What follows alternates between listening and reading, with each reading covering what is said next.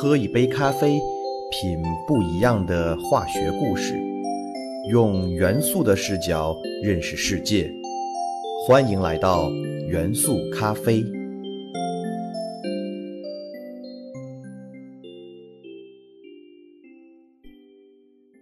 大家好，欢迎收听元素咖啡，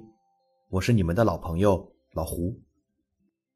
二零二零一开年，中国就爆发了新型冠状病毒的肺炎疫情，全体中国人民众志成城抗击疫情，体现出了前所未有的团结精神与民族精神。看到无数医务工作者不顾自身安危，冲在一线治病救人，老胡总是会被他们的故事感动和激励。作为一名学化学的科研工作者，虽然无法身先士卒冲在一线，但老胡能够做的就是趁着这次疫情，用化学的角度和科学的角度，让大家对病毒和新冠病毒有所了解。这次。老胡很荣幸地邀请到了自己的好朋友关良宇博士，跟大家聊聊病毒和新冠病毒。他博士毕业于美国约翰霍普金斯大学，现为美国 Scripps 生物医学研究所博士后。Scripps 生物医学研究所是国际上公认的顶尖生物医学研究机构。关良宇博士专门从事分子模拟和药物研发方面的研究。话不多说，让我们来一起听听关于病毒。和新冠病毒的故事吧。各位小伙伴们，大家好，我是梁宇，非常高兴能够得到节目的邀请，让我有这个机会来和大家分享一些关于病毒的故事。我们都希望新的一年能有一个简单美好的开始，然而在二零二零年，这一美好的想法却无从实现。二零一九年末悄悄开始传播的新冠病毒，在新的一年露出了它的獠牙，开始了它的表演。疫情的泛滥需要我们在两个方面采取行动：防控和治疗。在疫情防控方面，我们国家已经展现了强有力的一面，但是依然显现的有些被动，因为我们还缺乏一把强有力的武器，能够去直指要害的消灭病毒的武器。这个时候，我们能依靠的只能是科学的方法和手段。幸运的是，近几十年化学、生物、药物以及计算机的发展。让我们在如此艰难的情况下，依然有着反击的力量。要想打败敌人，首先要了解敌人。现在我们已经知道了，这次疫情的元凶是一种冠状病毒。病毒的存在几乎就模糊了生命与非生命物质的界限，因为在体外的时候，病毒是没有任何新陈代谢等生命活动的，就是聚集在一起的一团分子。但是，一旦这团分子碰到了宿主细胞，它就活过来了。病毒外面的蛋白质外壳会打开，并将病毒的遗传物质，也就是 DNA 或者 RNA 注入到细胞内，这就是病毒感染人类的开始。之后，病毒就利用细胞内的物质和结构开始了复制，生成新的遗传物质和必要的蛋白质，并通过组组装生成成千上万新的病毒。这些新生成的病毒在细胞死亡后就被释放了出来。然后再去感染新的细胞，周而复始。在刚开始感染的时候，因为体内的病毒数量还很少，少量被病毒杀死的细胞还不会被人们感觉到。这时，也就是所谓的潜伏期。随着病毒数量以及被病毒杀死的细胞快速增加，人的身体终于发现了这些不速之客，并且开始了反抗。这就表现出发热等一系列症状，也就是到了发病期。这就是病毒感染人类的一般过程。那么这次的新型肺炎病毒为什么叫冠状病毒呢？是因为冠状病毒在电子显微镜下看起来是一种表面带有很多凸起的小球，这些小球像是皇冠上的一个一个凸起，所以便给了它这个名字。其实除了冠状这种形态，病毒还可以有其他不同的结构，比如螺旋形、正十二面体，甚至还有类似于月球着陆器一样的结构的，叫做噬菌体的病毒。病毒外壳的形状当然不仅仅是为了好看，它还拥有特定的生理功能。致密稳定的一壳结构，除了赋予病毒固有的形状外，还可以保护内部核酸免遭外环境，比如血流中的核酸酶的破坏。一壳蛋白质是病毒基因产物，具有病毒特异的抗原性，可以刺激机体产生抗原病毒免疫应答。当然，病毒的外壳具有辅助感染的作用。病毒表面特异性受体连接蛋白与细胞表面相应受体具有特殊的亲和力，是病毒选择性吸附宿主细胞并建立感染灶的首要步骤。而冠状病毒这些表面凸起的结构，就是用来连接细胞表面受体的蛋白。病毒分为 RNA 病毒和 DNA 病毒，也就是有些病毒内的遗传物质是 DNA，而另一些病毒体内的遗传物质为 RNA。冠状病毒是一种 RNA 病毒。我们都知道，DNA 是螺旋状的脱氧核糖核酸双链相互缠绕而成。相比于 DNA 病毒，RNA 病毒的遗传物质只有单一的一条核糖核酸链，因此 RNA 病毒的复制。更容易出错，也就是更加的不稳定，更容易产生变异，这就为相关疫苗的研制带来了很大的困难。很可能刚研制出一个效果还可以的疫苗，没过多长时间，就因为病毒变异了而效果快速下降。不过从另一方面讲，RNA 病毒也容易因为变异让自己的毒性减弱，甚至就像当年的 SARS 一样，不知道什么时候就突然消失了。这种冠状病毒听起来可能感觉它很厉害，其实大家或多或少都和它打过交道，因为在目前七个已知的人类冠状病毒种类中，有四类都只能让人产生轻微的症状，也就是普通的感冒，但是剩下的三种确实可能是致命的，包括之前的 SARS 病毒、中东呼吸综合征 （MERS） 冠状病毒及这次的2019新型肺炎 NCP 冠状病毒。遗传物质调节着一切的生命活动，所以要想对付一个病毒，首先就是要了解一个病毒。由于病毒结构非常简单，只有一个蛋白质外壳和内部的一条 RNA 或者一对 DNA，蛋白质外壳主要起辅助作用，核心的便是内部的遗传物质。所以，了解病毒最重要的方法就是测定它的遗传物质序列，因为如果了解了病毒的遗传物质序列，就可以对照全球的病毒数据库信息与已有的病毒进行比照，这样就有助于世界各地的科学家推测病毒的起源、病毒的变异、疫情的爆发特点等病毒的特性。得益于飞速发展的基因测序技术，二零二零年一月十日，也就是大概疫情发生之后的一个月左右，新型冠状病毒的第一个基因组序列数据就被公布了出来。相比之下，SARS 从发现人感染到基因组数据被公布，大概用了半年的时间。这也说明我国病毒防控能力在这十七年间的飞速发展。有了病毒的遗传信息，那么如何从遗传信息中来推测病毒的传播形式呢？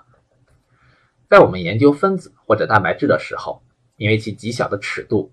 使得直接的观测变得非常的困难。在某些特定的条件下，我们现在已经可以对静态的物质进行观测。也就是给他们拍个照片，但是如果想知道他们的动态变化，也就是给他们拍个电影就很困难了。这个时候，为了能够了解病毒的动态活动特征，比如感染特性、传播特性等等，就需要运用计算机模拟的手法。我们可以用很小的代价来推测很多的东西。病毒要想感染人类，它就必须要想办法进入到人类细胞中。人类细胞表面有着许多的蛋白质。这些蛋白质会将细胞外面有用的物质搬运到细胞中，就像是一个个的快递小哥。当然，蛋白质也不是什么东西都往细胞里面运。要想被蛋白搬运进去，首先就要被蛋白的手抓住。作为一个成功的病毒，它必须要热情地握住蛋白的手，才能被拉入细胞，开始感染人类的第一步。这双手依靠的是一种分子间作用力，也就是氢键。而这个手上力量的大小，我们就叫做结合自由能。前面我们了解了病毒的遗传信息，那么我们就知道了病毒外壳的蛋白结构，也就是这些不安分的手长成了什么样子，从而使计算机模拟成为了可能。过去在研究 SARS 病毒的时候，我们就通过计算机模拟的方法得出过这一自由能的大小。今年一月二十一日，中国科学院上海巴斯德研究所郝佩研究员在中国科学中发布的论文中提到。新型冠状病毒的 S 蛋白和 SARS 病毒的 S 蛋白相比，其中能与人类细胞表面蛋白发生作用的五个关键氨基酸，也就是五双手，在新型冠状病毒中有四个发生了改变，所以结合起来便不那么牢靠。新型冠状病毒的结合能大概是负的五十点六千卡每摩尔左右，相对于 SARS 病毒而言，它是变低了，所以它的感染能力和 SARS 比起来相对较弱，症状也相对轻一些。但是从这个计算机模拟的结果中，我们也可以得出另一个结论，就是新冠病毒结合能弱，也就是这个手牵得不牢靠，那么它就更容易分手。也就是感染者体内产生的新病毒，相对 SARS 而言，不容易在体内继续感染新的细胞，但是更容易和细胞分手，最终被呼出体外。由此带来了新冠病毒的两个特性：第一，感染的体内细胞数量少了，所以病人的症状相对 SARS 较轻；第二，通过呼吸排出到体外的病毒多了，所以传播性更强。通过后续的新闻报道，我们也能看到。新冠肺炎的重症表现和死亡率是低于 SARS 的，但是潜伏期长，潜伏期就有传染性，甚至有不产生症状的病毒携带者传染他人的例子。了解了病毒的传播特性，我们就可以针对这些特点，更好的来阻止病毒的传播。那么另一方面，对于不幸已经感染了这些病毒的患者来讲，怎样能消除体内的病毒呢？这时候就要依靠药物了。如果有特效的药物，那么我们在针对病毒的战斗中就有了一双利剑。二零二零年一月三十一日，权威医学期刊《新英格兰医学杂志》在线发表了一篇论文，介绍了美国首例确诊新型冠状病毒病例的诊疗过程以及临床表现。这名患者在住院的第七天晚上接受了药物瑞德西韦的静脉注射，第八天，这名患者的临床症状出现了立竿见影的改善，他不再需要吸氧。血液氧饱和度也恢复到了百分之九十四到百分之九十六，除了干咳和流鼻涕外，他已经没有其他症状。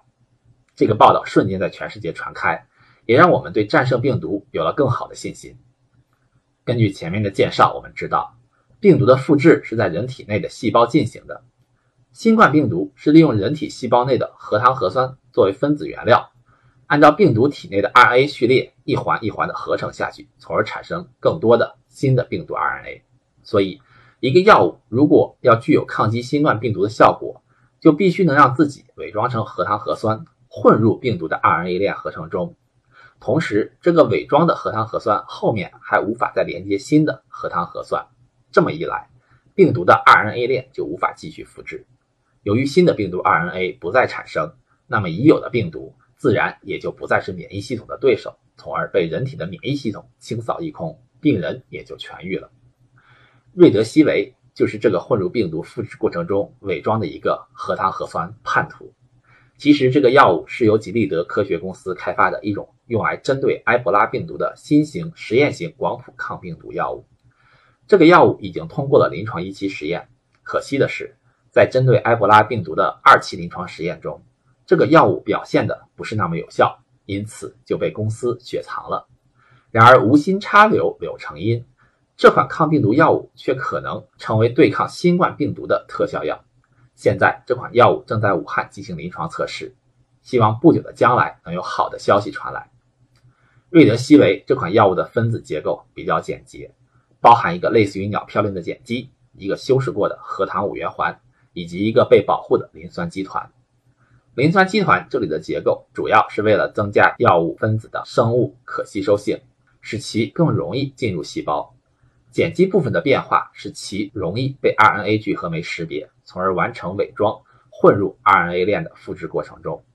而这个关键的修饰过的核糖五元环，因为其特殊的结构，让它在连接到基因片段之上以后，后面无法再连接新的核糖核酸，从而终止了 RNA 链的复制，可谓是 RNA 链的话题终结者。然而，就是这个看起来很简单的结构。背后是包含了无数科学家多年来抗击病毒的心得和成果，并带着数十亿美元的研发资金投入。可见，新型药物的研发是极其艰难的。从以上讨论中可以看出来，针对一个小小的病毒，不是单靠一个学科就可以完成的，甚至也不是单靠科学就能完成的。要想战胜这次新冠病毒，需要的是全社会的协作。科学的手段可以帮我们确定病毒序列。预测病毒的传播特性和原理，可以合成新的药物。所有这些都是为了能给一线的工作人员提供剑和盾，让他们能更好的投入到战役之中，在消灭病毒的同时，更好的保护自己。每个人在这场战役中都是渺小的，但我们每一个人如果都做好了自己的事情，疫情是打不败我们的。最后，感谢所有奋战在一线的工作人员，你们辛苦了。听完关良宇博士的讲述后，相信大家对于病毒和新冠病毒都有了全新的了解。老胡期盼在全国人民的共同努力下，疫情早日过去，生活早日恢复常态。哪有什么岁月静好，只是有人在替我们负重前行。这是一个需要英雄的时代，也更是一个英雄辈出的时代。无论岁月艰辛还是岁月静好，希望从此以后，我们都不要忘记曾经为我们负重前行，未来还会继续为我们负重前行的那些最可爱的人。